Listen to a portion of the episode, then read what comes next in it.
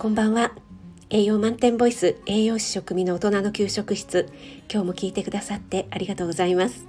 このラジオは聞くだけであなたも今すぐ作ってみたくなる聞くレシピ。栄養のこと食べ物のことすぐに役立つミニ知識をなるべくわかりやすく配信しています。フォローいいね押していただけると嬉しいです。YouTube、インスタ、Twitter もやっています。そちらの方もぜひよろしくお願いします。はい今日はですね音声の効果ということで人の声を聞きながら食べるとというお話をさせていただきたいと思いますこれまで一人で食事をするより誰かと食事をする方が美味しく感じるということは知られていましたけども人の音声がどの程度食事の美味しさを高めるかというのは不明だったんですね。えそこで名古屋大学の研究グループが一人で食事をする時には誰かが、え話している声をですね聞きながら食べる方が話し声がない時よりも美味しく感じるという研究結果を明らかにしたんです。はい、ここ数年ですね新型コロナウイルス感染症の、えー、感染防止の観点から多くの地域で長期間にわたって会食が制限される状況が続いていますよね。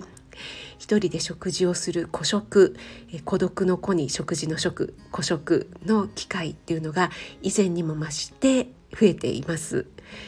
また核家族が当たり前となった現代では高齢者の孤食傾向というのは年々年々増加しているんですね。平成30年の農林水産省食育に関する意識調査ではほぼ毎日一人で食べると回答した人は 15%, 15もいて中でも70歳以上の女性では29%に上ったということです。えー、平成30年っていうのはちょっとね古いのかなと思うんですけども、えー、やっぱりね、えー、女性の孤食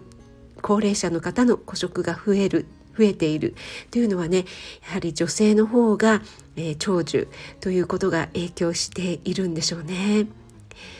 こうした状況から一人で食事をせざるを得ないとしてもどのようにすれば一人の食事の質美味しさの向上というのを高められるのか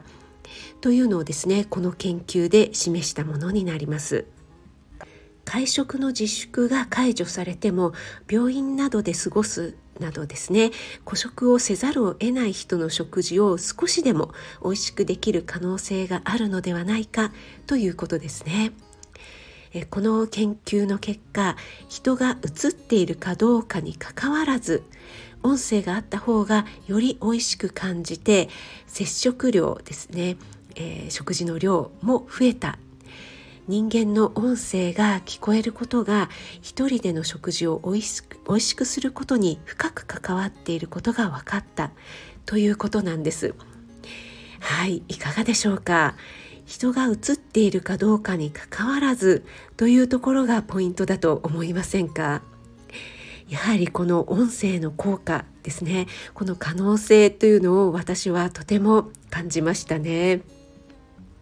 はい、ご自宅でもね一人で食事をされる方は、えー、やはりねこうシーンとした無音の状態だと寂しいということでテレビをねつけながら召し上がっているという方も多いのではないかなと思うんですが、えー、テレビのような映像がなくても音声だけですね、えー、人が喋っている音声だけを聞いても、えー、よりね美味しく感じるということなんですよね。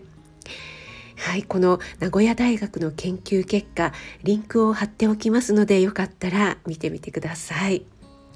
はい、今日はですね音声の効果ということで名古屋大学の研究結果をもとに人間の声音声が聞こえると映像があるなしにかかわらず食事がより美味しく感じるよというお話をさせていただきました最後まで聞いてくださってありがとうございます少しでも役に立ったなと思っていただけた方フォローいいね押していただけると励みになります。栄養満点ボイス食味がお届けいたしました。それではまた。Have a nice dinner.